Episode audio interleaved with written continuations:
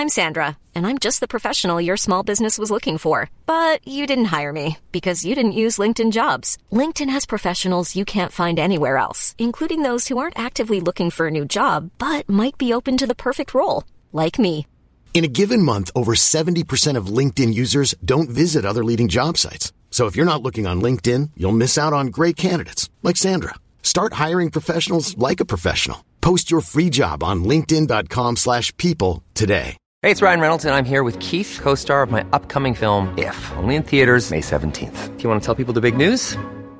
All right, I'll do it. Sign up now and you'll get unlimited for $15 a month in six months of Paramount Plus Essential Plan on us. Mintmobile.com slash switch. Upfront payment of $45 equivalent to $15 per month. Unlimited over 40 gigabytes per month. Face lower speeds. Videos at 480p. Active Mint customers by 531.24 get six months of Paramount Plus Essential Plan. Auto renews after six months. Offer ends May 31st, 2024. Separate Paramount Plus registration required. Terms and conditions apply if rated PG.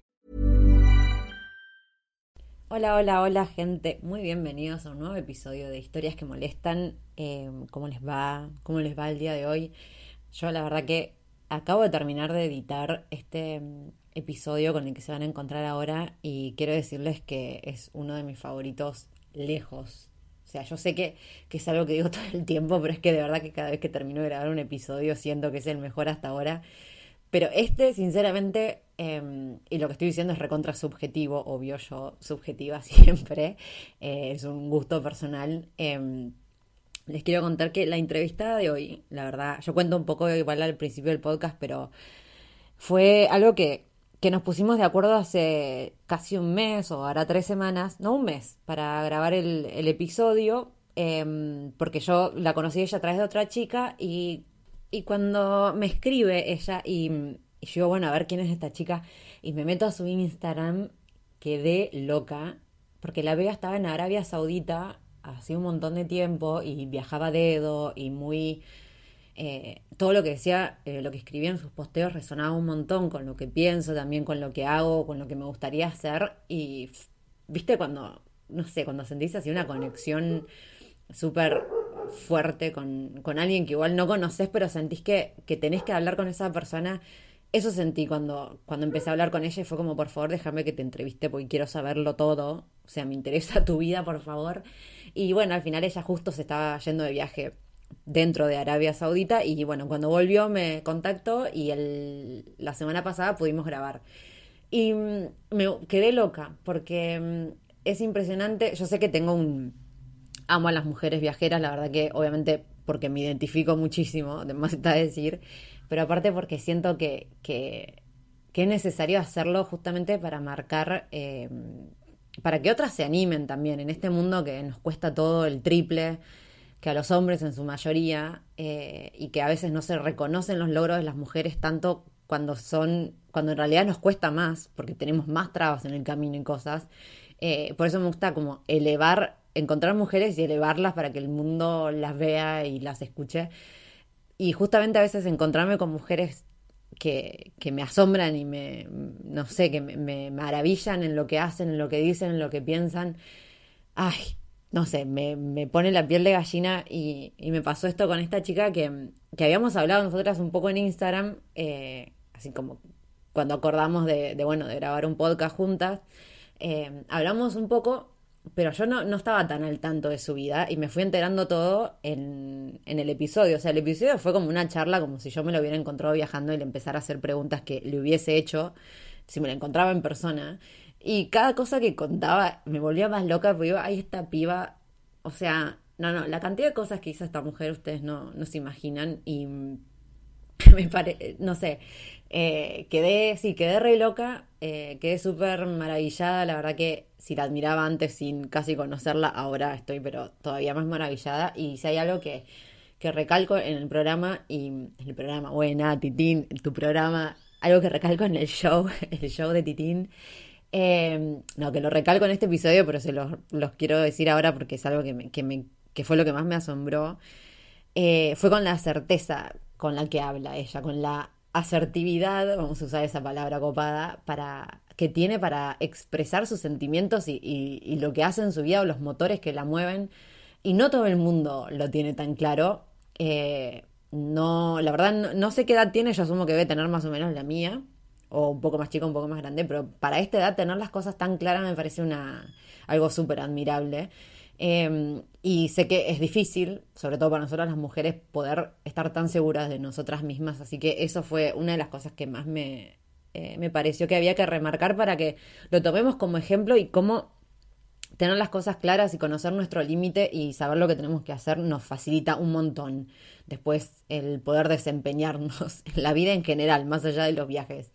Eh, así que, que, fue un placer para mí hablar con ella porque, mm, nada, me pareció eso, me pareció un gran ejemplo a seguir, una persona que, que más allá de, obviamente, los defectos que tendrá, no sé, eh, me parece un, nada, una persona a la que, sí, a la que seguirle los pasos, eh, aprender a través de ella, porque también el estilo de viaje que usa, obviamente, está eh, relacionado con lo que hago yo, que es esto de, y con lo que hace la mayoría de la gente que me sigue, asumo que por eso están acá, eh, esto de viajar para, para, conocer a las personas de las otras culturas e intentar eh, desmitificar y tirar abajo los prejuicios que hay o los preconceptos o estas cosas que, que salen en los medios de comunicación masiva que no siempre son la realidad y a veces ni siquiera, ni siquiera lo son.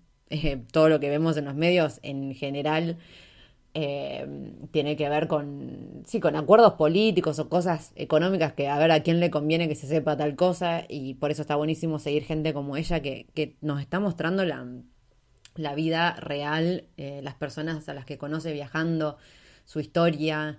Eh, ella viaja a dedo, que esto también está buenísimo porque ustedes me han pedido un episodio con una mujer que viaja a dedo.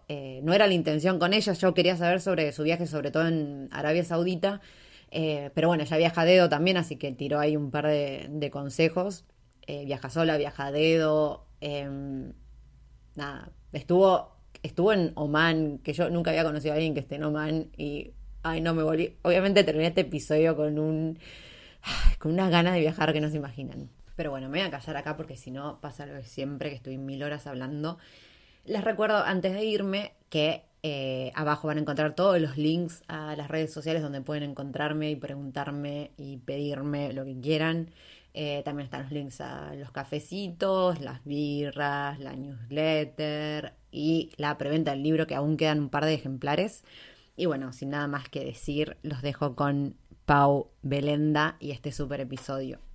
Hola gente, muy bienvenidos otra vez a un nuevo episodio de Historias que Molestan. En el día de hoy estoy acompañada de la segunda española de este, de este podcast, porque me he dado cuenta también que me la había pasado entrevistando argentinos, la verdad, no me había dado cuenta, así que eh, dije, no, tengo que empezar a ampliar un poco las redes. Y mm, con esta chica eh, nos pusimos en contacto a través de otra española, que es una persona que también admiro muchísimo. Y hoy la tengo a esta chica que yo podría describirla como una loca bárbara, que me encanta y por eso flashé cuando ella me escribió un mensaje a través de Instagram. Dije, ay, esta chica es lo más, necesito hablar con ella, necesito conocerla. Y cuando me escribió fue como, está bien, esto es, esto es cosa del destino. Del otro lado la tengo a Pau, que me está escuchando desde Arabia Saudita. O sea, ni más ni menos. Pau, ¿estás ahí? Sí, Angie, ¿qué tal? Justo hablábamos de Leti, ¿verdad? Hablamos de Leti, sí, sí. También le tengo mucho cariño. También es una tía de puta madre. De puta madre, total, no hay otra forma de, describirla. Bueno, y vos no te quedás atrás, la verdad que, que cuando me llegó tu mensaje y entré a tu perfil, dije, ¿qué le pasa a esta piba? ¿Qué está haciendo? ¿Qué, le pasa? está haciendo? ¿Qué está haciendo? ¿Qué hace con su vida esta chica, por favor? Así que obviamente apenas me habló, dije, esta piba tiene que estar en el podcast sí o sí, para que sigamos marcando terreno de que las mujeres viajamos solas y viajamos a lugares a los que nadie quiere viajar y tenemos unos ovarios gigantes. Así que, Pau, bienvenida al podcast. Gracias, Angie, muchas gracias por invitarme y muy contenta de estar aquí porque también es verdad, eh, a ti también te admiro mucho. Ay, bueno. Especial. Ilusión. Pau, contanos, contanos un poco eso, ¿qué haces de tu vida? Estás en Arabia Saudita, pero no es que, va a ver, para que esto se entienda, no es que Pau llegó ayer, ¿cuánto hace que estás? Como un año, quedaste ahí atrapada. Sí.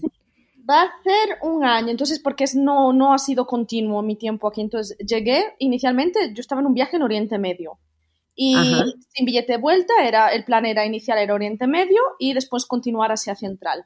el tiempo que necesitara y que me apeteciera.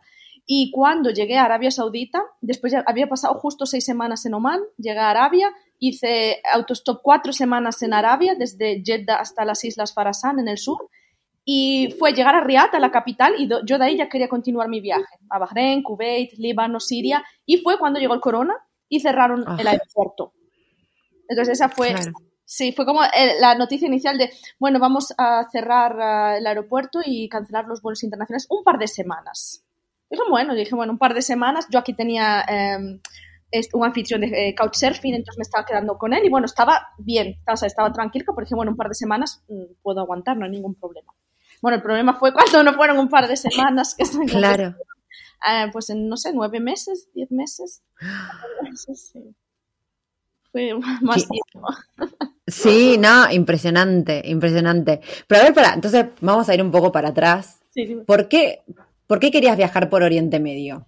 ¿Cuál, fue tu motor? Mira, mi motor es ya desde hace un tiempo, a mí me suele, ¿sabes todos los destinos que a la gente normalmente no le interesa no le gusta ir? Pues a mí son los destinos con los que me gusta ir. Y ya desde hace tres años, y ya desde hace tres años son los destinos que tengo en mente, destinos más inusuales, más insólitos, poco comunes.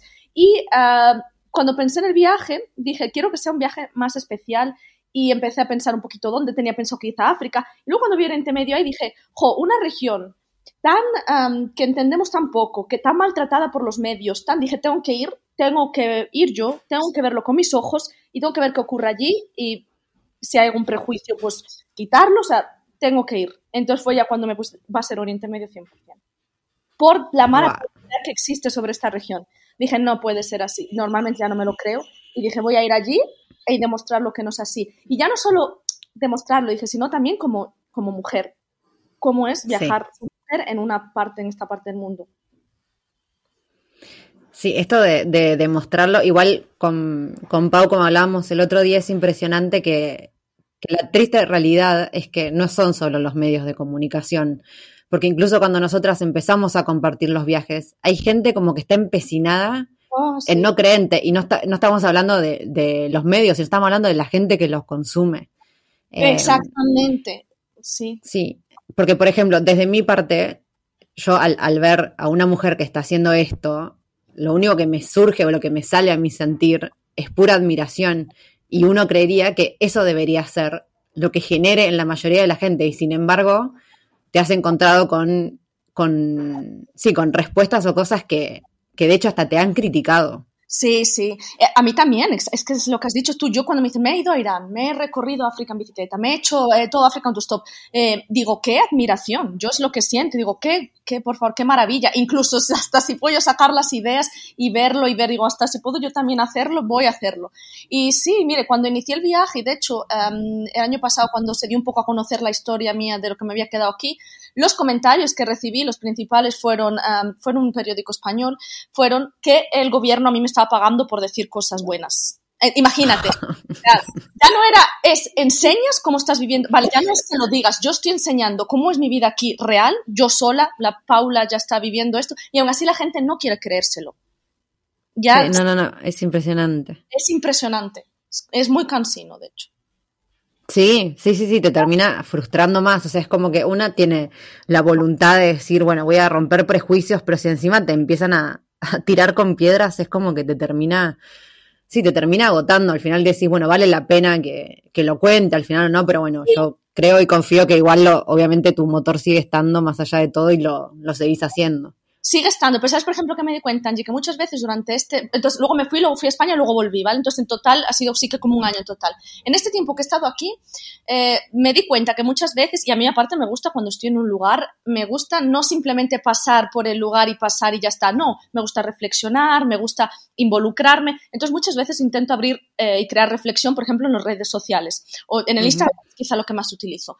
Y cuando intento poner algo ahí, bueno, unos mensajes recibo. Yo al principio me metía en discusión, pero he estado de tres días en una discusión continua sobre. Eh, bueno, el otro día hace poco estaba en una boda, puse las historias de la boda normal y alguien me puso, menuda ideología tienes, hay que tener unos ovarios muy grandes para apoyar a un país así que está matando a Yemen. Yo, pero, pero ¿qué, qué es esto? De verdad. Ay, Dios mío. Y a veces me di cuenta que a veces hasta quiero comentar ciertas cosas y a veces me da un poco de si estoy mentalmente muy cansada, no lo comento porque es que sé que voy a recibir este tipo de mensajes. Intento como reducir un poco esos, um, esa información. Sí, es tristísimo. Es, tristísimo porque la verdad que, que, es la gente no pudiendo diferenciar lo que es un gobierno con la gente que vive en, en, ese país. Es impresionante. Y al final, eh, quien acaba peor parado con este tipo de comentarios no es el gobierno, que le da exactamente igual. Es efectivamente la población, es la gente. Es de quien te creas esa imagen. Eh, sí, sí. Porque aparte es la gente con la que nosotros, o sea, cuando estamos viajando, es la gente a la que conocemos. Nosotros no nos andamos involucrando con los gobiernos, o sea, ni mucho menos. Nosotros estamos, queremos mostrar a la gente en, en su vida normal, la gente, el día a día de las personas que viven ahí que son cosas que no vemos, porque en los medios de comunicación justamente lo único que se ve son las políticas, y las políticas ni ahí son la representación de un pueblo en general. No lo son, y es muy importante eso de un poco eh, empatizar y que son seres humanos y que y que sí, tú estás teniendo tu vida, eres eh, María y vives en Madrid, pero hay una Mohamed que vive en Riyadh, que tiene otro tipo de vida, ¿sabes? Y que también es un ser humano y que también tiene las mismas emociones y tiene, ¿sabes? Que al final siempre intentamos buscar la diferencia y, no sé, está un poco, no sé, para mí buscar un poco la similitud. Aunque obviamente somos de culturas diferentes y sé que hay eh, diversidad, pero no centrarme en la diversidad. Tal cual. Ay, qué hermoso, como lo dijiste. sí, porque eh, ya nos ponemos en modo hippie, eh, zen, pero es verdad que, que, al fin y al cabo es como todos nos reímos por lo mismo, lloramos por lo mismo, independientemente de la cultura, y es así. Y luego estás con la gente, al final son los mismos problemas, los mismos eh, ganas de divertirse. No sé, me he fijado al final que queremos lo mismo. Buscamos en general lo mismo. ¿Y por qué? ¿Por qué ahora, o sea, en un momento estuviste en Arabia Saudita porque, bueno, porque era, venías en el recorrido de Medio Oriente, digamos. Después te pasó lo de la pandemia, te volviste a España pero, ¿y por qué volviste a Arabia Saudita? ¿Qué, tenés? ¿Qué, te ata al país?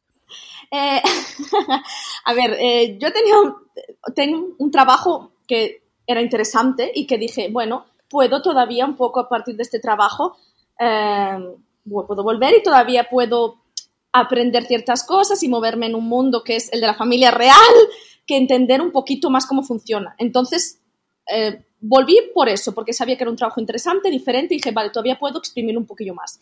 Y mm, dije, aparte, puedo, ya que estoy aquí, yo había dicho, me voy, pues puedo seguir viajando, puedo ir a Bahrein, puedo ir a Kuwait, puedo ir a Yemen. Entonces dije, puedo estar con base unos meses más. Mi idea era ya un poquito más de tiempo y ya irme. Al final he adelantado la partida, por cierto, y me voy a ir antes. ya me voy dentro de nada. Ah, ¿y a dónde te, va? ¿A dónde te vas? Sorpresa. decir? Ah, ok, ok, ok, está bien, está bien. Bueno, vamos para, entonces vamos para atrás, vamos para atrás. ¿Qué, contame de Oman, porque sí que no conozco a nadie que haya estado en Oman. Nunca hablé con nadie que haya estado en Oman. Qué maravilla de país, es uno de mis países favoritos. Qué país, de verdad. Es que se me ponen los pelos de punta solo mencionarlo. Es un país, mira, primero la gente, yo siempre a mí me recordaban a camellos, porque son muy calmados, son muy tranquilos, educados, muy humildes. Sí, son tan tranquilos. Eh, aparte, si te fijas, Oman ya, pero ya viene esto de, eh, por historia, eh, se ha mantenido siempre dentro de lo que es todos los conflictos del Oriente Medio, es el que siempre se ha mantenido como apartado. Yo creo que el carácter de la gente, esto ha tenido repercusión y es que son súper, nada, lo contrario, violentos, súper calmados, súper tranquilos, muy humildes. Es una maravilla estar con ellos. Te dan paz. Me encanta. Y aparte, Ay, sí, más, hermoso. Sí, muy, muy lindo. Y el país es pequeñito. Eh, Arabia me ha encantado para viajar, también es impresionante, pero el Black Oman está, es más pequeño, es más fácil para viajar y moverte por él y tienes de todo, es todavía un país que está inexplorado y tienes wadi, tienes desierto, eh, las playas salvajes, eh, las montañas, mm, las islas, también muy variado paisajísticamente. ¿Y la gente está acostumbrada a recibir turistas? ¿Cómo fue tu relación con las personas? En ciertas partes esto es lo bonito de Oman. No es tanto como Arabia, que es verdad que es más, eh, no están tan acostumbrados. En Oman depende de la zona a la que te vayas. Por ejemplo, en la capital, en Muscat, sí que, en Moscate sí que em, están un poquito más acostumbrados y suelen ir turistas igual para pasar, bueno, siete, ocho días, recorren el norte. Entonces, por ahí hay algunos pueblillos que sí que es verdad que están más orientados y están más acostumbrados. Pero si te sales un poco de ahí, nada. Igual hay gente que, de hecho, yo estuve en pueblos pesqueros viviendo con pescadores que no habían visto jamás un, un extranjero, por ejemplo. Entonces ahí ¿Y cómo fue? ¿Cómo te muy trataron? bonito. ¡Ah! Muy mucho. Fue muy bonito. También se crea una relación muy bonita porque te meten eh, de pleno en las familias, entonces tú te ves ahí ya con toda la familia y les encanta y, te, bueno, te tienen como una reina o un rey. Eres como, bueno, te pasean por el pueblo, mira quién está, vamos a ver a mi otra familia y en cuanto se corre la voz ya estás visitando a todas las familias, ya estás con, tienes no sé cuántas invitaciones y estás comiendo sin parar y bailando. Ah, fue muy bonito. Ay, Ay, qué bonito. linda la puta madre. Sí. O sea, me, me hace acordar ahí. Yo, lo el único lugar donde viví algo así fue en Irán, en Kurdistán, más que nada. Y, y es así, es como que te tratan como si fueras, sí, si princesa viniendo de familia real. de la familia, sí. y te tienen, pero yo a veces de cosas que hasta me da cosa, digo, por favor, no, digo, no, no, no, vas tú antes, no, no, no, tú eres la invitada, todo el rato, my guest, my guest, my guest. Yo, ay, madre, a veces de verdad me sentía eh, era mucho, digo, ay, madre, esto es demasiado. Ay, qué lindo. Qué lindo. Eh, todos los países, o sea, ahora que venías nombrando, ¿hiciste todo por tierra? Eh, no, eh, O sea, de lo que pudiste. eh, sí, Oman eh, fue por tierra seis semanas y luego desde Muscat vuelo hasta Jeddah. Ya. Porque no quería cruzar por um, Emiratos. Ya vivía allí, estuve allí, la verdad era un país que no me apetecía volver. Ajá. Podría haber cruzado y dije, va, para perder tiempo cruzando por ahí, volé directamente. ¿Por qué no te, por qué no te interesó? Ah, no, ya vi, mira, estuve viviendo en Dubái un año y medio y ya había conocido Emiratos y no es un país, ah, para mi gusto, no es un país especial o un país que tenga, que, oh, que lo quiero volver. Por ejemplo, de la misma manera que pienso, oh, man, quiero volver a Arabia, volvería, no es un país al que querría volver. Ya está, lo visité, no fue un país especial, la verdad, para mí. ¿Pero qué hiciste un año viviendo en Dubái? Sí, un año y medio. ¿No te crees, Angie? Estuve trabajando para Emirates como azafata en la compañía aérea. Ah, mirá. Ay, ahora tenés un, decís una frase y se me, se me salen 500 preguntas porque no puedo creer con quién estoy hablando. No lo puedo ser. Ya muchas vidas vividas, ¿eh? Muchas vidas vividas, por favor. O sea, un, casi un año viviendo en Arabia Saudita, un año viviendo en Dubái, Un cruzando todo Oman. Un año viviendo en Francia, tres meses viviendo en Italia, tres meses viviendo en Hungría. Bueno, ya. ¡Qué Ya. hermoso! Pues, ay, para. Para, bueno, para. Ahora pues, nos vamos a desviar un poco del tema del viaje por Medio Oriente porque quiero saber qué, qué onda lo de ser azafata. Nunca, nunca hablé con una azafata así. Ay, qué linda. Así que contame. Ay, Pues mira, es, am, hablo en concreto de Emirates, para mí fue, es una experiencia, fue súper intensa, fue muy bonita, muy, muy, muy bonita. Yo durante un año y medio no sé lo que era la palabra dormir, no, no dormía.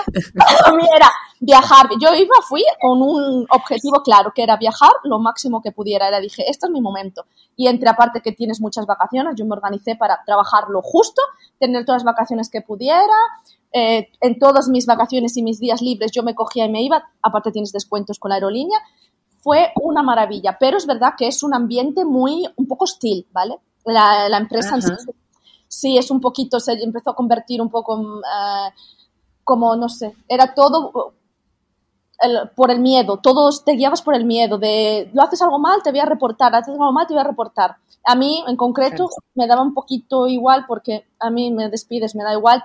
Gracias, tengo suerte, sé que tengo un pasaporte, que me voy a mi casa, no tengo responsabilidad, no pasa nada. Pero hay gente que lo pasa mal debido a esto. Y es que se convirtió un poquito, un poco, un poco, no sé, como bullies, la verdad. También los managers y así, y todo gira en torno a Emirates. Tú vives en casas, dices, qué bien, eh, pagan la casa. Pero en la casa, toda persona que entra, que sale, todo lo que ocurre está controlado por Emirates. Entonces también eso a mí me da un poco de apoyo, sí, sí. Claro, te sirvió en su momento, pudiste aprovecharlo, pero no, no era algo que hubieses hecho durante años. No, no, no. Eh, lo aproveché al máximo. También ah, a mí Dubái es una ciudad que es que no, no le encuentro ningún encanto ni nada para vivir allí. Entonces para mí fue, yo voy allí, voy a, voy a lo que voy a hacer, viajar lo máximo posible, no te puedes imaginar, viajar lo máximo posible. Y ya cuando un cansancio, ya yo vi que empezaba a cansarme al año y medio, ya dije, uff, dije, no, ya empecé a notarme que ya yo quería dormir, yo quería llegar a un destino y quería solo dormir, dormir, y dije, mira, yo para viajar y quedarme en un hotel durmiendo y que me hagan un masaje en la espalda, dije, no, no quiero esto. Entonces ya pues me fui. No había, no, no, ya saqué todo de la experiencia y no podía sacar más. Claro, ya está, sí, le sacaste el provecho necesario y, y seguiste. Pero qué interesante, me encanta. Sí, y hay historias muy locas por allí. Alma. sí, la vida, la verdad es, es una vida muy interesante, muy intensa. Sí, me imagino, me imagino, pero eso seguiría para todo un capítulo aparte. Después lo dejamos en, en, remojo para que un capítulo exclusivo para que hablemos de tu experiencia como azafata. Volvamos a, pero volvamos a tu viaje en, en Medio Oriente. Vos, antes de, viajar por ahí, ¿habías viajado en España o por Europa, por ejemplo, también en autostop o tu primera vez fue en, en Medio Oriente? No, ya había hecho. Es verdad que esto era como más um, alocado y más, venga, uh, si se puede hacer lo máximo, lo máximo. Sí que ya había hecho, había en Rumanía, por Europa, eh, incluso en los viajes de Emilis, a veces cuando me iba yo por mi cuenta y un par de días, o sea, es como vale, no hay ningún medio de transporte, no pasa nada, autostop. Sí que lo había hecho en Europa, me acuerdo dónde más. En Senegal, cuando estuve en Senegal, es verdad que lo hice también varias veces. Sí que hay ciertos países, ¿sabes? Que lo hice en, en Azerbaiyán, me acuerdo, y Georgia también hice, pero como en ocasiones contadas. Pues cogían igual medio de transporte público, y luego si veía que tal, digo, bueno, hago, hago autostop. Y fue en este viaje que dije, qué bonito ha sido haciéndolo, eh, haciendo autostop, porque me dio pie a vivir cosas súper, súper chulas. Sé que fue gracias al autostop. Y a que parar la gente y de ahí ya era sin plan y en cuanto te cogía un coche ya tenías el plan de, recorrer su pueblo con su familia, ir no sé dónde, una maravilla. Irte a una boda. Ay, sí. Qué guay. Justo eh, el otro día hablábamos con, en un podcast que, donde entrevisté a Robert eh, él, claro, decíamos que viajar a dedo es como un viaje en sí mismo. Te tenés que olvidar de, tener así un plan fijo y viajar a dedo es, conocer a las personas y, ver qué te depara, sobre todo en esos países que te llevan, como decís, para todos lados, o sea, te adoptan. Y, y, disfrutás eso. Sí, sí, sí, es un viaje en, sí mismo. Y, y y de las historias que se crean a través de, la, del autostop en sí es una, un viaje como diferente cada día. Es, es una maravilla. Ay, sí, sí, totalmente. ¿Nunca tuviste eh, miedo? O sea, seguro lo tuviste, pero ¿cómo, cómo te enfrentaste a, a, esos miedos? Por ejemplo, para alguien que, para alguna chica que nunca viajó en autostop sola y quiere pero no se anima, cómo lo enfrentarías? ¿O cómo lo enfrentaste en tus primeras veces? Mira, yo me guío mucho por mi intuición, sinceramente, y hasta el día de hoy me ha funcionado. Entonces, yo cuando lo hago, lo hago por, eh, por la experiencia, por pasármelo bien, por el aprendizaje, no por no puedo pensar, oh, voy a hacerlo esto porque así me voy a ahorrar en, un autobús de pagar de A a B. No es eso, porque si no puede ser que des a pie a, vale, da igual que, que no entiendas que pueda haber cierto, sabes, no peligro, pero sí que tiene que haber, que tienes que tener esa de puede ser que ocurra algo. Entonces, yo normalmente simplemente lo hago porque quiero, porque quiero disfrutarlo, porque me apetece. Si no me apetece, no pasa nada, me cojo un medio de transporte, lo que tú estés cómoda, sobre todo estar cómoda. Y una vez que estás cómoda, ver la persona, y yo me guío mucho por mi intuición, veo quién va dentro, veo la primera sensación que me da la persona, y si no me da buena sensación, aunque sea muy pequeña, no pasa nada. Le digo, no, gracias, adiós. No pasa nada. Incluso si estoy dentro y noto una cosa rara, por favor, bájame ahora mismo de aquí, ya está. No sabes. Sí. No, eh, yo creo que hay, más, más creencia de que puede ocurrir algo, pero en general, que claro que puede ocurrir como en cualquier otra situación, pero en general yo creo que con un poco de intuición, un poco de entendimiento de la situación, del lenguaje corporal de la otra persona, pues sale bien. Me parece, sí, lo dijiste espectacular. Este el tema de la intuición para mí es clave. Lo sentís, ¿viste? Vos, hay una cosa en la panza que te dice esto sí, esto no.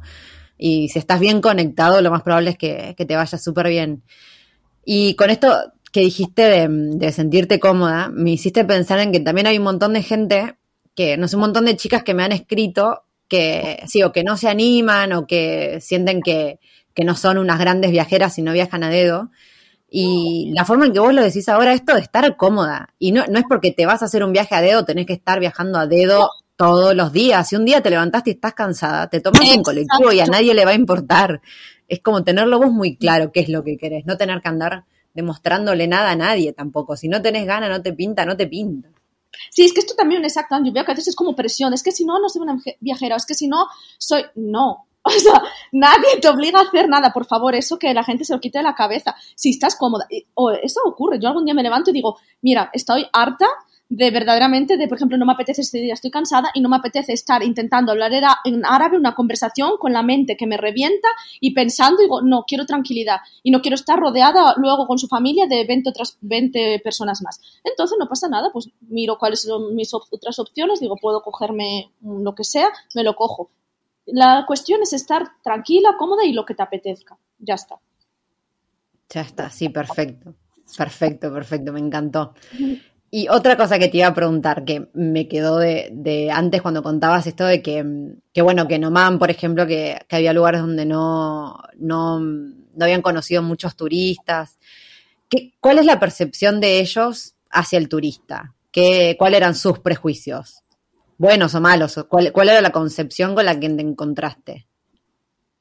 Um, en general, buenos, sobre todo en concreto digo Oman y Arabia porque fueron los dos países así los únicos que pude viajar en este viaje inicial que tenía en mente y bien, yo creo que a veces hasta te ven como en, muy en Oman y aquí también, ¿eh? muy respetuosos y no sé, te ven más como más que turista, como son países que todavía no están muy acostumbrados al turismo, te ven más como lo que siempre dicen, you are my guest, te ven más como un invitado. Entonces me fijé que era más no como turista, sino eh, como el primo que viene a visitarte.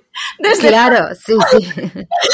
y dicen, sí, ven, ven conmigo. Y empiezas a hacer actividades con él como si de verdad es mi primo que viene, que no veo desde hace seis meses y viene por Navidad a pasar unos días conmigo. y lo vemos así, ¿sabes? Lo vemos así. Y y eso es bueno, porque te ven de momento como aún igual, como una persona, ¿sabes? Porque luego, ¿qué ocurre cuando son lugares muy turísticos? Es verdad que ah, luego el dinero está por medio. Sí. Sí, y es verdad que aquí es como la experiencia más eh, pura. Es simplemente hay otra persona a la que, oh, otra persona está bien, porque está haciendo esto, porque está, está bien, le quiero ayudar. Ah, vente, no te conozco de nada, vente conmigo, ya está. Por pura humanidad. Exacto, exacto, exacto. Y quiero aprovechar porque vos, o sea, no es que solo estuviste en Medio Oriente, sino que mientras estabas en Europa viajaste un montón. Con esto, para desmitificar un poco otra vez los prejuicios, eh, ¿cómo fue el viajar a dedo por Europa y cómo fue por, por Medio Oriente? ¿Sentís que en Medio Oriente fue mucho más peligroso? Te estoy preguntando a propósito porque sé que no, pero para que lo digas. Vaya, pregunta trampa. Pregunta trampa. pregunta trampilla. no, no. Eh, es que, eh, mira, eh, he tenido casos raros así. Ya te digo, en general siempre ha sido, sido bien, tengo una experiencia pues 9,9 sobre 10. Y es verdad que los momentos extraños así raritos han sido, pues me acuerdo en Rumanía con un hombre, pues fue un momento un poco extraño dentro del coche. Una vez en Francia también, en Saudi también una vez me pasó, en Oman también me pasó una vez. Entonces no ha sido el lugar, ha sido la persona en, en general, ¿sabes? Sí, sí, sí, sí. A mí cuando, cuando me hacen este tipo de preguntas, sino yo también en, lo que reparo es que, que, las cosas que pasan a veces no tienen que ver con la persona, sino que tiene que ver con que somos mujeres y nos va a pasar en cualquier país, en cualquier lado. O sea, no tiene que ver con, con, el destino, sino que tiene que ver con esta concepción machista que, que bueno, que es común a casi todas las culturas. Común, desafortunadamente, en todas las culturas. Y de hecho, hasta lo que me di más cuenta aquí es, y esto sé que parece extraño, sé, es verdad que, por ejemplo, a mí cuando me veían me decían, pero ¿qué haces tú sola? Te ven también como un ser frágil, ¿vale? Aunque yo sepa que no lo es. Y dicen, pero ¿qué haces tú sola? ¿Estás bien? E incluso lo que hacen es eh, sobreprotección. Sí. Aquí. En Oriente Medio por el carácter de cómo va a estar, tú, tú sola, estás bien, no ven, necesitas algo, a mí me van para necesitas comida, necesitas dinero, ¿qué haces? Y cuando intentas explicar lo que estás haciendo, ni lo entienden, ni lo llegan a entender. Pero les da igual, es como no está bien porque no está la pobre que está haciendo aquí sola en la carretera. E, e incluso con esa concepción de ay, ay, la, esta pobre flor. Exacto, sí, ay, sí, sí. me pasó, eh, en Irán me pasó un montón de, de querer hacer dedo y que no me dejaran y me llevaran, tipo, me escoltaran todos hasta una estación de colectivo y me pagaran el billete en colectivo porque les daba miedo que yo esté sola. Y yo era como, vengo de Latinoamérica, o sea, esto no es peligroso, ¿entendés? Esto no es, lo más seguro donde estuve. Y sin embargo, ellos no, se morían de miedo por mí, me llevaban para todos lados, me escoltaban y me daba mucha risa. Pero es así. sí, Angie, parar un coche y esperar de te paro al siguiente y voy a ver si es bien y hablo. Esto un montón de veces. Parar, vale, porque la persona llegaba hasta allí y entonces te quedas allí, paran y empiezan a parar coches, paran ellos el coche por ti, te hacen el propio y cuando ven que le da, dice, vale, sí, está, está, llévala hasta donde te dicen, vale, sí, está bien, te puedes ir con este coche, hasta hacer eso. Ay, sí, sí, sí, sí.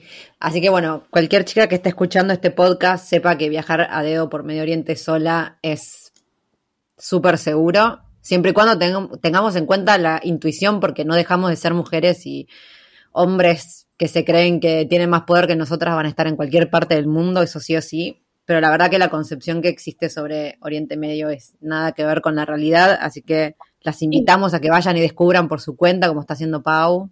Sí, totalmente. Y de hecho, Angie, mira, eh, parte del viaje, luego también vino un amigo mío, ¿vale? Eh, esto para que te, hagas la idea. Vino un amigo mío, chico, de España. Y mientras hicimos los dos autostop, ¿sabes que las situaciones estas que te estoy diciendo extrañas de que alguien me tocó una pierna y un señor me pasó en el móvil un traductor que ponía, ¿quieres tener sexo conmigo? Estaba mi amigo conmigo delante, ¿vale? O sea, estaba él en ese momento y podría haber intuido fácilmente que somos eh, marido y mujer y o somos pareja 100%, porque ya por preconcepción de su cultura. Y aún así, o sea, esa, es simplemente la falta de respeto, de me da igual que esté este hombre delante, imagínate. Fue en situaciones estando él delante. Sí, que encima, justamente en esos países es como que el, como se respeta más al hombre, entre comillas, es cuando estás con un hombre, sí, ni te hablan. a mí eso, sí, eso es lo que no me gustó de estar viajando con un hombre en Medio Oriente, que, que empecé a pasar desapercibida, porque como por respeto al hombre, eh, no querían hablarme a mí por si yo era su pareja, entonces me dejaban de hablar directamente, era horrible, me sentí como muy ninguneada cuando viajé con un hombre. Fue re loco. Siempre digo, ¿me puedes hablar a mí? Estoy aquí, háblame. Háblame, sí. Y de hecho, incluso aquí, pero es que eso me pasa en cosas no solo de viaje, cosas pequeñas, de estar en la ciudad. Me acuerdo, mira, un ejemplo súper aleatorio. Fui con un amigo mío a comprar, estaba mueblando mi casa de aquí el año pasado. Eh, fui a comprar un aire acondicionado y el chico no paraba de hablar con mi amigo. Y yo le dije, señor, le dije que es para mí, háblame a mí, mírame a mí y refiérete a mí. Porque soy yo la que lo va a elegir, ¿sabes? Pero como que no, no, no, si vas a un restaurante, empiezan a mirarle a él, a otro amigo mío, y yo digo, you can talk to me, digo, me puedes mirar, de verdad, me puedes mirar y puedes hablarme a mí directamente, que soy yo la que va a elegir. Y yo lo digo así, tranquila, y ya está, lo dejo caer y que me hablen. Sí, sí, sí, sí, me estaba acordando que, bueno, no fue en, Medio Oriente, pero me pasó en Nepal, eh, que habíamos ido a un supermercado y había como unos quesos para probar gratis, pero había que pedirlos. Y fuimos y yo era la que quería comer queso. Y yo en ese momento estaba con, eh, con un francés que en ese momento no era mi pareja, pero ahora somos pareja. Y fuimos y yo lo pedí, pero el hombre le hablaba a él y le cortó el queso y se lo dio a él. Y era como, pero yo lo tengo que probar a ver si lo compro o no. Y así hasta que el hombre, bueno, entendió. Pero me acuerdo que sí, me, me dio una bronca. Porque más, viste, cuando estás acostumbrada a viajar sola, después de repente que te, que te ninguneen en tu cara porque estás con un hombre, te da una bronca. Estoy aquí, estoy aquí. Y que luego, es que, pero es que estas situaciones me dan rabia en cualquier parte, porque mira, también me viene estando, en, creo que era en una ciudad de España, con un amigo mío, un chico, expareja o algo así, eh, habíamos pedido un vino, trajo el vino y se lo dio a probar a él. Y yo le dije, señor camarero, que es para los dos. y a mí, o sea, ni, ni, un, ni una, un ademán pruébalo tú también, ¿sabes? Este tipo de cosas, digo, por favor. Bueno, no, yo cuando eso digo, estoy aquí también, háblame a mí y Ay, no. y vos eh, siempre viajaste sola, ¿no? O sea, digamos, empezaste viajando sola, después obviamente en el camino siempre nos hacemos nuevos amigos, nuevas parejas que van y vienen, pero eh, inicialmente arrancaste sola. Eh, sí, fui yo sola, después, mira, vino el amigo mío de España, después en Oman conocí una chica francesa que se unió también. Entonces es muy bonito, porque es lo que dices tú. Siempre dicen, vas tú sola. Es que a veces digo, es que a veces me gustaría estar sola de verdad. y es imposible, porque acabas conociendo a alguien, otro viajero, se une a la otra persona. Pero es muy bonito, es muy bonito. Es verdad que también es, suelen ser gente con la misma mentalidad y el mismo estilo de vida.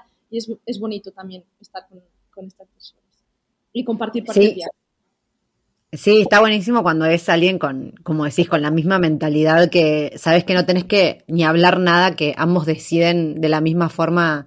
Está buenísimo, sobre todo en este tipo de viajes que realmente son muy demandantes eh, y, tenés que estar en la misma sintonía para viajar a dedo, para hacer couchsurfing. Para, exacto, totalmente. De acampar, de nosotros si no alguna vez tiramos la tienda de campaña, la tiras por ahí. Eh, tiene que ser la misma sintonía, porque si no es imposible y acabas muy quemado. ¿Hiciste couchsurfing en, o sea, yo sé que, en los países que, bueno, así como Medio Oriente, que capaz no están acostumbrados, pero siempre cuando te levantan a dedo igual terminas en, la casa de alguien. Pero Couchsurfing, la aplicación, ¿existe? ¿Es conocida en Oman? Sí, y muy utilizada, ¿te puedes creer? Súper y eh, sobre todo lo que es en las ciudades principales, obviamente. Pero, por ejemplo, eh, si miras Couchsurfing en Oman, en Mascate, un montón de perfiles y muy interesantes, muy, muy interesantes. Luego en Arabia lo mismo, eh, por ejemplo, para Jeddah, Daman, Riyadh, Jizan, como las principales ciudades, hay de hecho una comunidad muy chula de Couchsurfing. Mira. Sí, muy interesante. ¿Y, las mujeres en, en, Arabia Saudita, sobre todo, eh, ¿Sentís que, pudiste hablar mucho? ¿Conociste alguna, alguna mujer que, tenga así ganas de viajar? Sé que no, que no la tienen para nada fácil, pero, pero imagino capaz las jóvenes están empezando a abrir un poco más. Sí, entonces claro, este tema, pues no, me hubiera gustado mucho, imagínate, el 90% del tiempo de todo mi viaje o de toda mi vivencia aquí, incluso viviendo, ha sido rodeada de hombres. O sea, yo me... Sí, hombres, hombres, hombres, hombres, hombres. He tenido, bueno, durante el viaje fue, eh, pero estar en pueblos o ciudades que yo no vi ni una mujer andando por la calle. O sea, para llegar a este extremo, ya es que era imposible. Imposible. Y luego ya vas a ciudades más grandes como Jeddah o Riyadh y bueno, luego cuando ibas a las familias, bueno, quizá dentro la mujer o las hijas, problema otra vez el lingüístico, no hablas árabe, ellos no hablan inglés, tal. Entonces es muy difícil yo intentar preguntarle cosas o que me... O sea, puedo ver la situación, pero, pero me gustaría más preguntar, claro.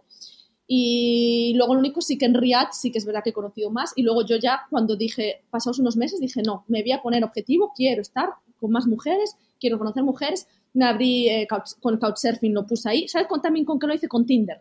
Lo utilicé para conocer chicas eh, de, de, amistad. Entonces me abrí Tinder y puse conocer chicas. Y de hecho he, quedado con chicas de, para tomar un café, para ir a un restaurante. Eh, en Instagram también busqué y sí que es verdad que he intentado eh, estar más en contacto con ellas, hablar con ellas y hay de todo. Ay, me gusta mucho porque en realidad la sociedad saudí es verdad que son gente muy, muy viajera. Pienso que les viene de, los beduinos, del nomadismo. Mm. Y me, me, gusta mucho ver los chicos y ver las chicas. Y he, escuchado todas las historias. He escuchado historias de mujeres que eh, no les dejan ir si no es con un... Aunque ya esto se ha quitado y supuestamente ya no es legal, que no les dejan ir sin, sin un acompañante masculino eh, las que viajan lo que le da la gana. O sea, hay, en este momento hay un poquito todavía de todo. Lo ideal es llegar al punto en el que, obviamente, ninguna de estas mujeres necesita un acompañante, ni, o sea, que puedan viajar ellas porque ellas quieran, cuando ellas quieran. Y que se les mire bien y que la sociedad no los mire mal y nada. Eso es ya lo ideal. Sí, vi, vi que se sacó hace poco, que se levantó lo de lo del tema del viaje, sí. Estas mujeres con las que, te pudiste encontrar o que pudiste conocer, ¿hablaban inglés entonces? Sí, sí. Eh, aquí es verdad que una vez que llegas a Riyadh o Jeddah, eh, ya son eh, chicas que ya han ido a la universidad, que hablan muy bien inglés y sí que es verdad con ellas hay, hay, de todo. O sea, ya y con ellas puedo preguntar abiertamente y hemos tenido conversaciones, ha sido muy, muy bonito hablar con ellas. Porque al final lo que quería, porque al final ha sido un, una sociedad muy segregada y da igual que yo hable con mis amigos, chicos, que me llevo muy bien con ellos y podemos hablar de todo y tenemos una relación íntima y somos sinceros y abiertos, pero aún así ellos no pueden dar su, ¿sabes? ¿Quién han visto? ¿Siempre a su madre o quizás a sus hermanas? Y hasta, y hasta hace muy poco, hasta era lo que era, hasta, em, no era posible salir a ir a restaurantes ni nada con alguien que no fuera de tu familia, del sexo contrario. Entonces, ha sido tan segregado que creo que es difícil que una parte entienda a la otra. Entonces, ha sido muy bonito yo preguntarles a ellas y que ellas me digan su, su verdad y su opinión y cómo lo han vivido ellas. Me sí, me parece perfecto, porque es tal cual decís, ahí me, salvando las distancias, obvio, eh, me pasaba en Kurdistán que, que claro, yo no, no, podía acercarme mucho a las mujeres, eh, y los hombres, claro, como que opinaban, pero es como no, no, no los llegás a entender. Yo sé que opinaban con la mejor de su buena voluntad, pero no puedes opinar lo que siente o lo que vive una mujer siendo un hombre, básicamente. Me parece perfecto que, lo hayas hecho. Me gustaría igual saber em, ¿qué, fue lo que más te asombró, que te hayan contado. O lo que más así te dejó pensando, alguna conversación que vos hayas dicho, ay Dios mío, ¿cómo puedo estar acá escuchando esto?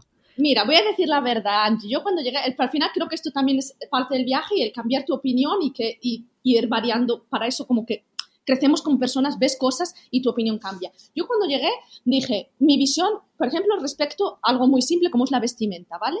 Dije, ay, dije, bueno, pero si ellas quieren llevar el niqab y quieren llevar la valla y quieren llevar el niqab, aquí eh, solo son los ojos al descubierto. Es eh, la valla negra, con, o sea, es el traje todo negro. Dije, bueno, si quieren llevar el niqab hay que respetarlo. Con este tipo de mentalidad. ¿Qué ocurrió? Cuando empecé a hablar con ellas, ¿qué me di cuenta? Que no, es que no quieren llevar niqab. Que ninguna quiere, claro. No quieren, el 99,9% no quiere. Me encantan las estadísticas, madre mía, siempre estoy con porcentaje, pero sí, no quieren. Me di cuenta de que de alguna, cuando contaba historias que es que a mí se me ponían la piel de gallina y los ojos de lágrimas, me decía, Paula, ¿te parece normal que yo con 14 años mi padre me impusiera ponérmelo y que ella me decía, yo para evitar ponerlo, lo que hacía era no salir a la calle, porque para mí eso no me representaba. A mí eso me quitaba mi libertad, no era yo, no me sentía yo.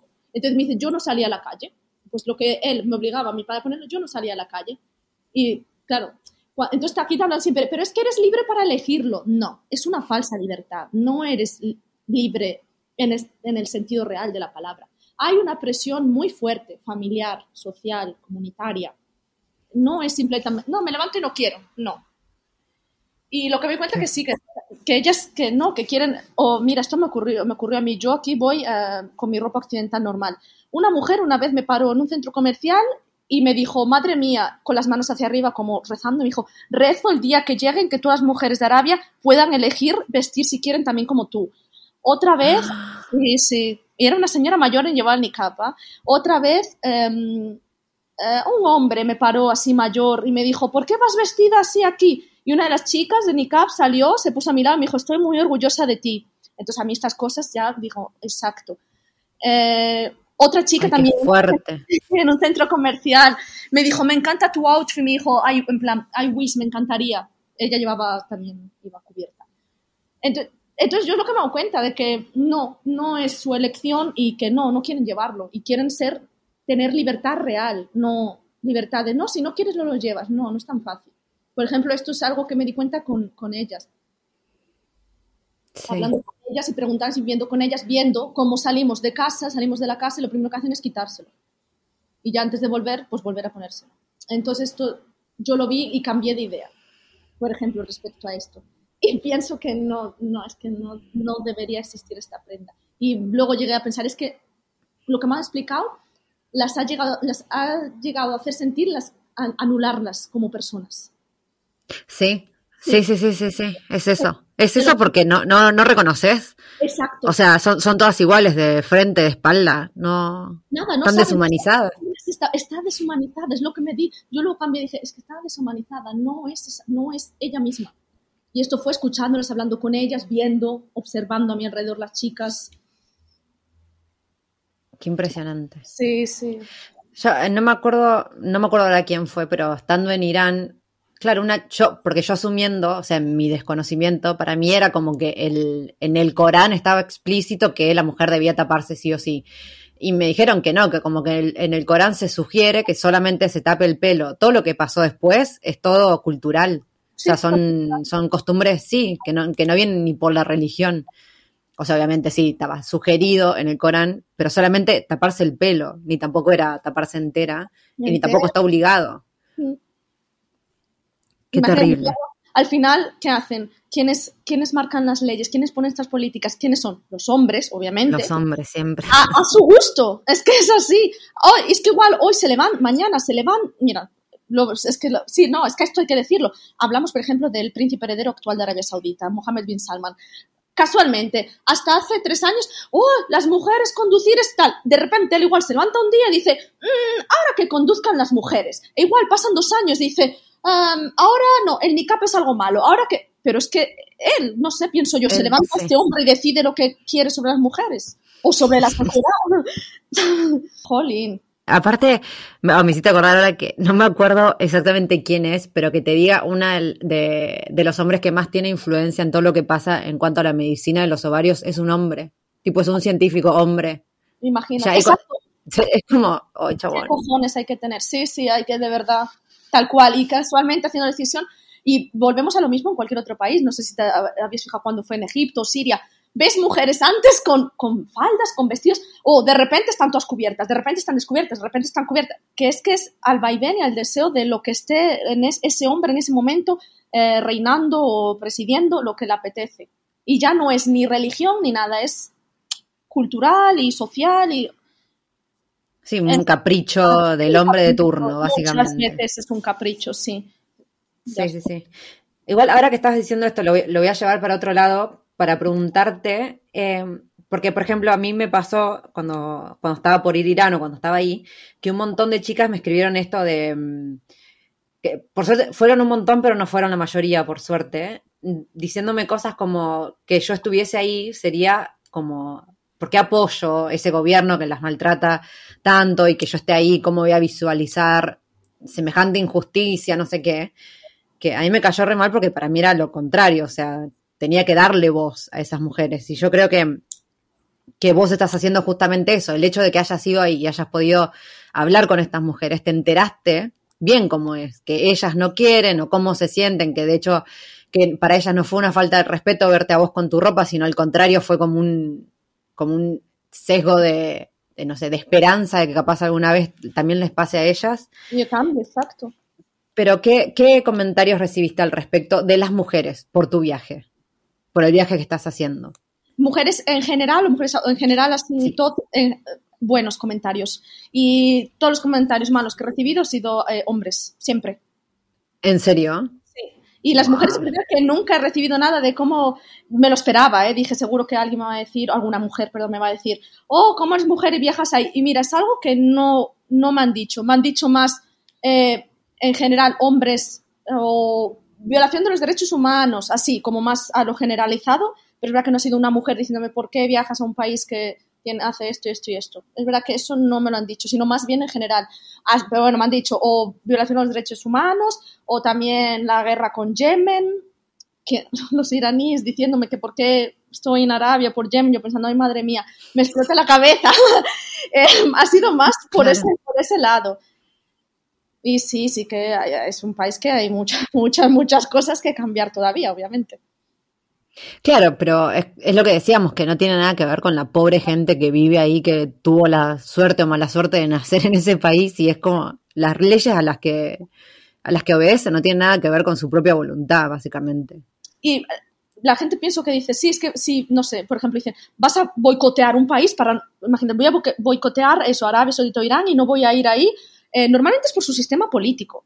Y entonces estás poniendo en, como en la misma bolsita a quién, al régimen este político y a la población. Y yo creo que al final, por ejemplo, tú viajando a Irán o yo viajando a Arabia Saudita o este tipo de eh, viajes, lo que hace es que se beneficia, la gente esta se beneficia de este intercambio con el exterior. Y de hecho creo que hasta lo agradece. No solo eso, o sea, se beneficia y lo agradece.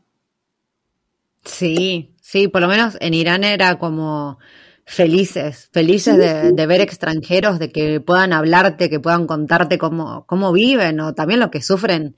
Que yo, yo también escuché un millón de cosas malas en contra del gobierno, que, que es el, que es lo que se piensa la gente afuera, que hay todos opinan lo mismo que gobierno. Y nada que ver, si hay alguien que sufre más el gobierno, son ellos mismos, no nosotros afuera. Pau, lo último que te quería preguntar, eh, porque igual había visto uno de tus posteos en Instagram de un chico que, que había emigrado fuera de Arabia Saudita y después cuando volvió eh, y vio que, que, de cierta forma la sociedad iba avanzando en cuanto a la ideología, te quería preguntar justamente cuál es la opinión de ellos estando ahí. ¿Qué opinan? Bueno, los hombres en realidad, que fue con, con los que más te relacionaste. ¿Qué opinan ellos de las prohibiciones que existen con las mujeres o con lo conservadora que es la sociedad en sí? ¿Cómo están de acuerdo o no? ¿Con qué opiniones te encontraste? Um, pues diría, en, en, general, ¿vale? Y todo, tanto hombres o mujeres, eh, que lo que quieren es lo mismo, lo que hablábamos, igual que mi amigo, una sociedad más libre, quieren vivir con más libertad, una sociedad más sincera, porque eh, en realidad ahora mismo es una sociedad bastante hipócrita. Entonces lo que buscan es ese cambio, el, uh, el no sé, disfrutar de las cosas que le puede gustar a cualquier persona joven y sí que es verdad que están ansiando y están disfrutando ese cambio. ¿En qué, en qué sentido haya... es una sociedad hipócrita? Que ocurre todo, lo, todo está prohibido Ajá. y ocurre todo, ocurre todo en, eh, pa, para, eh, para dentro, en tu casa, Ajá. en privado. Claro, o sea, el espacio público no lo muestras, pero sí está existiendo y existe. Y todo lo que te puedes imaginar, luego tú una vez llegas aquí, lo vives, dices, ¿qué es esto? Y existe todo lo que de verdad pienses, existe aquí. Lo que pasa que no cara al público. Entonces, al final, todo lo que quieran hacer, lo van a hacer, pero ¿cómo lo van a hacer? O tienes que pagar más, o tienes que estar a escondidas, o tienes, sabes, hacerlo solo en tu casa en privado, pero existe. Entonces, ¿qué haríamos si este cambio pues, sucediera y permitieran que las personas se sintieran más libres? Que dejarían de ser tan hipócritas, entonces podrían vivir de una forma más, más tranquila, más libre, más sincera, ser ellos mismos. Claro. Sí, sí, porque al final es, es pura opresión que, que, están demostrando que encima no, no, no, sirve para nada realmente. No es que los haga mejor sociedad tener a la gente tan controlada, así mismo la gente busca la forma de hacer lo que quiere por sus propios medios, digamos. Exacto porque yo pienso que piensan que lo que dicen es, oh, lo tenemos controlados. Y, y, como los controlamos, ya está, listo, ya vamos a hacer que sigan estas leyes, que sigan esto, y para nada. Y también lo que muchas veces se asocia es que si no siguen esto o no siguen lo otro, eh, muchas veces está también la presión de, mm, es mejor persona religiosa, es peor persona religiosa, es más religiosa, es menos religiosa, que no tiene nada que ver. Es algo completamente diferente. Entonces también existe esa presión.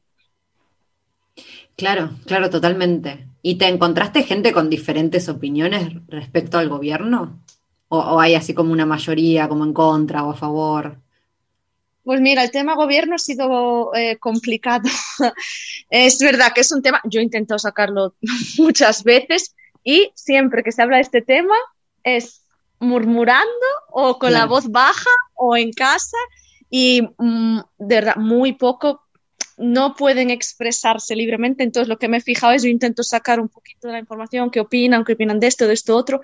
Y no puedo tener una opinión clara y 100% sobre eso y concisa por eso, porque lo que dicen lo dicen con la boca pequeña y lo dicen por lo bajo. Entonces, a veces pienso, me están diciendo esto por simplemente lo que quiero escuchar, no me está diciendo esto porque tiene miedo. Entonces, ¿sabes? Es complicado el tema ese. Sí, pero bueno, de esa forma te están diciendo un montón, ya. El hecho sí, de que no te puedan decir nada, te están diciendo un montón. Están diciéndome, sí. Qué impresionante. Bueno, Pau, vamos a ir terminando porque ya llevamos casi una hora de, de podcast con inconveniente de por medio y todo. Quiero contarle a la gente que nos está escuchando que veníamos grabando por una plataforma y de repente Pau desapareció. Yo me volví loca. Pensé que había perdido todo el audio y ya llevamos como 40 y pico de minutos, casi 50. Pero pudimos seguir de hecho, seguimos en Zoom, así que miren el esfuerzo que estamos haciendo para, para llevarles un buen contenido a ustedes. Eh, así que, Pau, te quiero agradecer que, nada, que te hayas copado tanto y esto, que te estés prestando a ir de acá para allá en diferentes plataformas para que pudiéramos seguir grabando.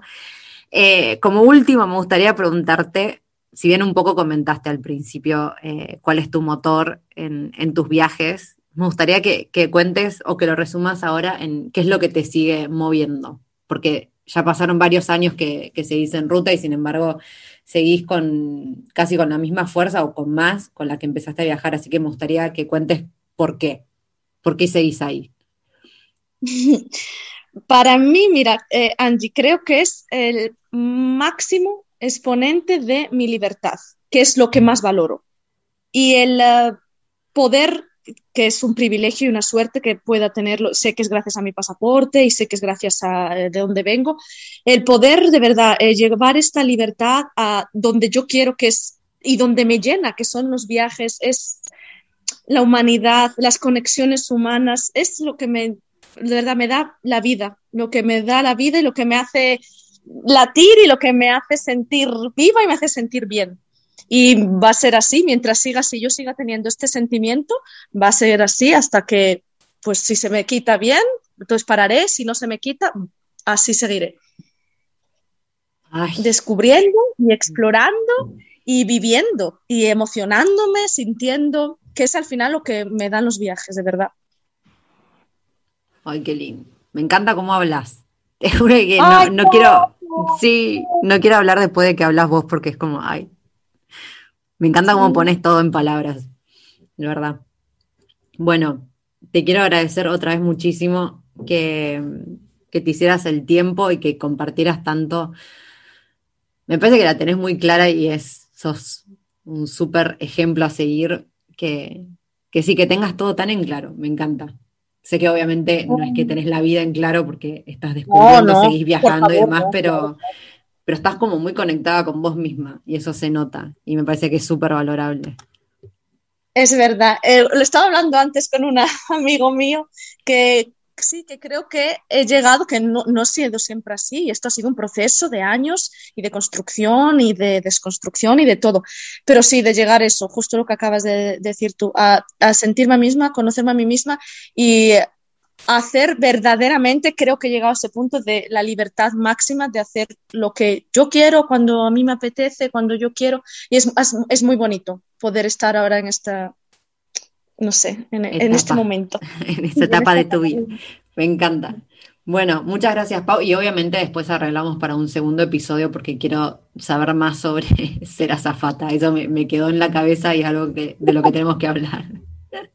Sí, avísame porque te traigo todas las historias locas que ocurren. Sí, son muchas. Y todas las cosillas que ocurren por detrás que hasta que no estás allí lo vives dices, madre mía. Genial. Bueno, muchas gracias, Pau. A ti, eh, muchas gracias por haberme eh, invitado y, mm, y, nada, muchas gracias, Angie, de verdad. Me hace mucha ilusión participar específicamente en tu podcast. Ay. Bueno, gente, muchas gracias por estar del otro lado. Espero que hayan disfrutado ese episodio tanto como yo. Me encantaría que me cuenten qué opinan, qué piensan, qué les pareció.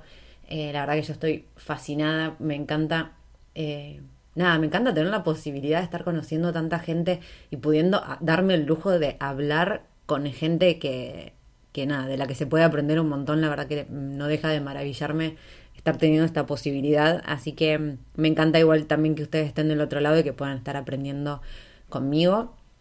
Así que bueno, los voy a dejar acá, como siempre. Les recuerdo otra vez que tienen todos los links para encontrarme abajo en la descripción del episodio.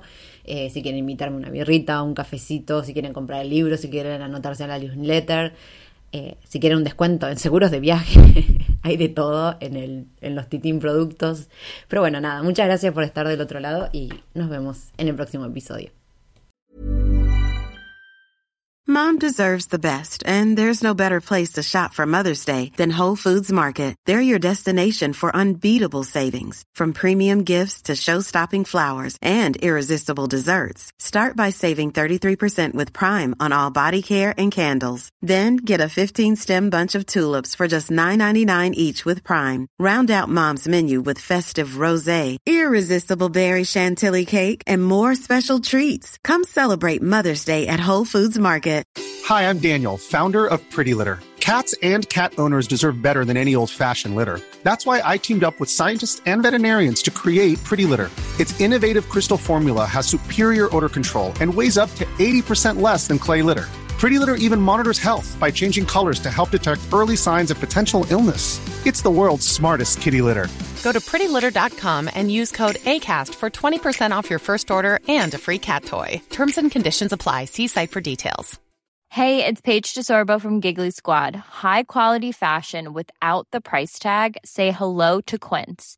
I'm snagging high-end essentials like cozy cashmere sweaters, sleek leather jackets, fine jewelry, and so much more. With Quince being 50 to 80% less than similar brands. And they partner with factories that prioritize safe, ethical, and responsible manufacturing. I love that. Luxury quality within reach. Go to quince.com slash style to get free shipping and 365 day returns on your next order. Quince.com slash style.